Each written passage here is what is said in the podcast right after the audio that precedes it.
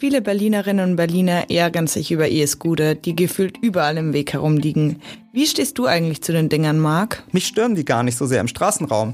Ich nutze sie selbst aber kaum noch, seit ich damit einmal übel gestürzt bin. Spätestens bei Menschen mit Einschränkungen sieht die Welt jedoch anders aus. Das zeigen Zahlen des Fachverbands Fuß, der sich für den Fußverkehr in Deutschland einsetzt.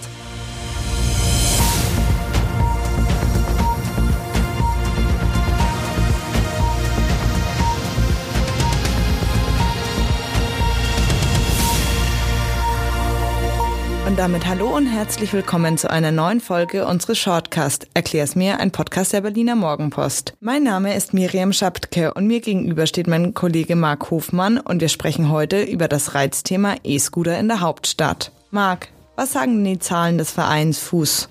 Die sind erschreckend und bestätigen tatsächlich fast jedes Vorurteil.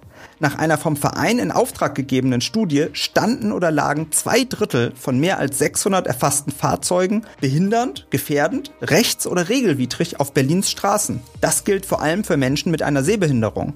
Neben E-Scootern werden dabei auch Fahrräder und E-Mopeds erfasst. Und hat die Studie denn ganz Berlin untersucht oder nur bestimmte Kieze? Laut Fuß wurden Abstellorte in Mitte rund um die S- und U-Bahnhöfe unter den Linden bis zur Friedrichstraße untersucht. Dazu in Schöneberg der Bereich beiderseits der Haupt- und Potsdamer Straße mit S- und U-Bahnhof und dann noch außerhalb des Rings in Alt-Tempelhof mit zwei U-Bahnhöfen. Und warum genau dort? Nach Angaben des Verbands wurden die drei Quartiere ausgewählt, weil sie repräsentativ für die Stadt stehen und mit jeweils einem halben Quadratkilometer ungefähr ähnlich groß sind. Abgebildet werden sollte das touristische Zentrum, ein typischer Berliner Kiez und ein weniger dicht besiedeltes Gebiet. Dabei ist die Studie bereits zum zweiten Mal erstellt worden. Und hat sich die Situation denn verbessert? Leider nicht. Die Anzahl der Störungen hat sich jedoch verlagert. Nach Einrichtung spezieller Abstellflächen stand in Mitte sozusagen nur noch jedes zweite Fahrzeug im Weg.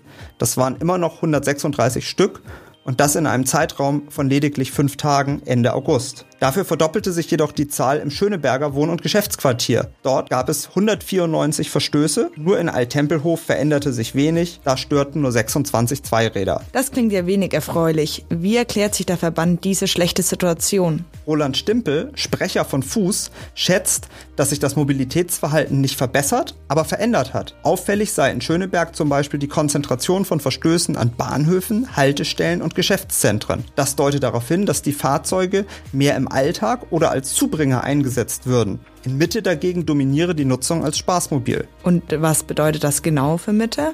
Hier wurden vor allem rund um das Brandenburger Tor große Abstellflächen für bis zu 70 Leihgeräte geschaffen. Außerdem konnten Nutzerinnen und Nutzer die E-Scooter nicht mehr außerhalb dieser Flächen per App zurückgeben. Das soll die Situation hier zumindest verbessert haben. Allerdings kritisiert der Verband, dass es nach wie vor viel zu wenig Abstellplätze gibt. Bei 50.000 E-Scootern in Berlin dauere es rechnerisch noch bis 2037, bis für alle entsprechende Plätze geschaffen werden. Und was wird denn dann noch getan, um dieses Wildparken weiter zu reduzieren? Im Yelby-Projekt, das das Angebot der BVG mit den privaten Anbietern verknüpft, müssen sich Firmen wie Lime, Bolt, Tier oder Voy akkreditieren lassen. Anschließend wird dort überprüft, ob sich die Firmen zum Beispiel an Sperrzonen halten. Und reicht das denn? Es ist zumindest ein Schritt in die richtige Richtung. Der Verband Fuß fordert allerdings mehr. Nach seiner Aussage brechen alle vier aktuellen E-Scooter-Anbieter die Regeln. Das sollte bei Auslaufen der Genehmigungen Ende dieses Jahres berücksichtigt werden und im Anschluss die Zahl der E-Scooter begrenzt werden. Das klingt nach einer Idee. Aber sag mal, Marc, stellst du deinen E-Scooter denn immer korrekt dann ab? Ich hoffe schon, Miriam.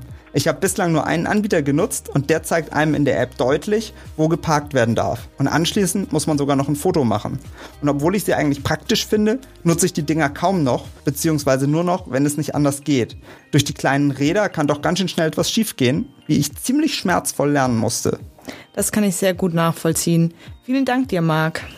Gern. Das war's heute wieder mit unserem Shortcast Erklär's mir, ein Podcast der Berliner Morgenpost. Ihr könnt streamen auf Spotify, Apple Podcast und überall, wo es Podcasts gibt. Wir verabschieden uns und wünschen euch eine gute Woche.